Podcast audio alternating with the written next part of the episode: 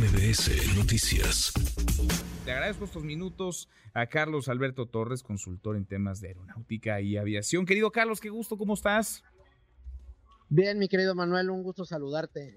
Con buenas noticias finalmente. Pues sí, después de un buen rato, después de mucho tiempo de castigo, México regresa a la categoría 1. ¿Qué implica esto, Carlos? ¿Qué significa volver a la categoría 1?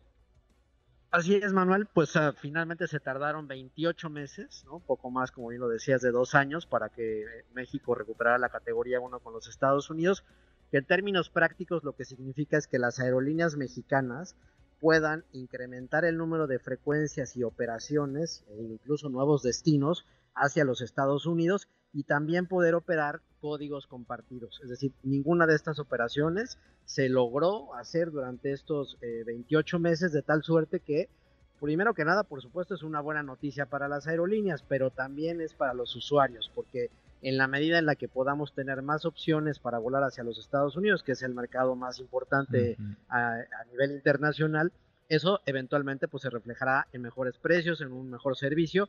Y las aerolíneas mexicanas pues habían estado incluso ansiosas, Manuel, tú recordarás que todas han hecho distintos anuncios de llegada de nuevos equipos, eh, de mejores equipos, incluso con más capacidad, que desafortunadamente con motivo de la degradación de categoría no podían volar hacia los Estados Unidos. Entonces creo que en general, más allá del negocio, y de aquí no estamos para defender a las aerolíneas, pero sí a los usuarios, vamos a tener mejores opciones en la medida en la que ellos puedan incrementar estas operaciones. Básicamente entonces será para ti, para mí, para quienes nos escuchan, para los pasajeros, para los usuarios, la posibilidad de tener mayor oferta, que haya más alternativas y eso ojalá impacte en una reducción en las tarifas y una mejora en la calidad del servicio, Carlos.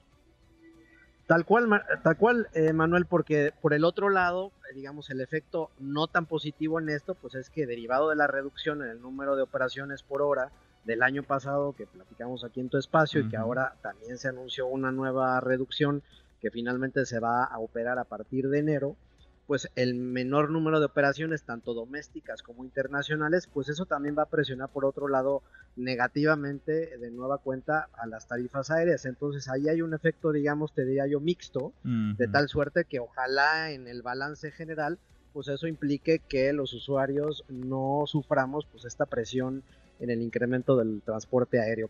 Pero creo que en general te diría que sí es una buena noticia, no era buena noticia que México estuviera en esta pequeña y corta lista que a nivel internacional implica la seguridad o aérea, que no tiene nada que ver, como se había mencionado en las mañaneras, con una seguridad física de las instalaciones, sino que los aviones y la operación de tripulantes y de certificadores de equipos estuvieran lo suficientemente bien preparados de acuerdo con los estándares internacionales.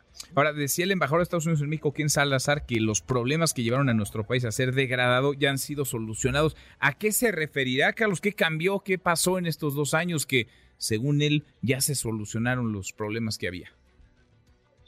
Te lo diría de manera muy práctica, Manuel. Fueron tres cosas, ¿no? Por un lado, las famosas 39 observaciones desde el punto de vista operativo, que algunas pues incluso todavía se terminaron de resolver hace algunas semanas, pero otros dos frentes eh, tenía que ver con los cambios en la ley de aviación y de aeropuertos que se aprobaron en la última periodo de Congreso de la Unión de este año, y el tercero, la ampliación presupuestal, porque sin dinero pues no se puede hacer la capacitación ni la certificación pues de todos eh, el equipo y la gente que debe tener la Agencia Federal de Aviación Civil de acuerdo con los estándares internacionales.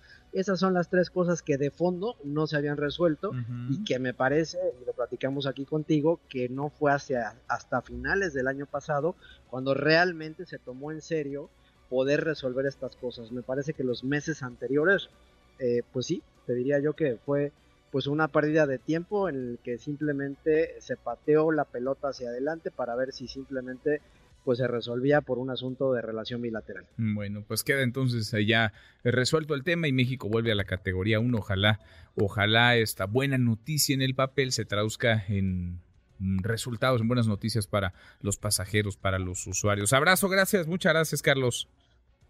Te mando un fuerte abrazote, Manuel. Muy, muy buenas. Estás igualmente, qué gusto saludarte. Redes sociales para que siga en contacto: Twitter, Facebook y TikTok. M. López San Martín.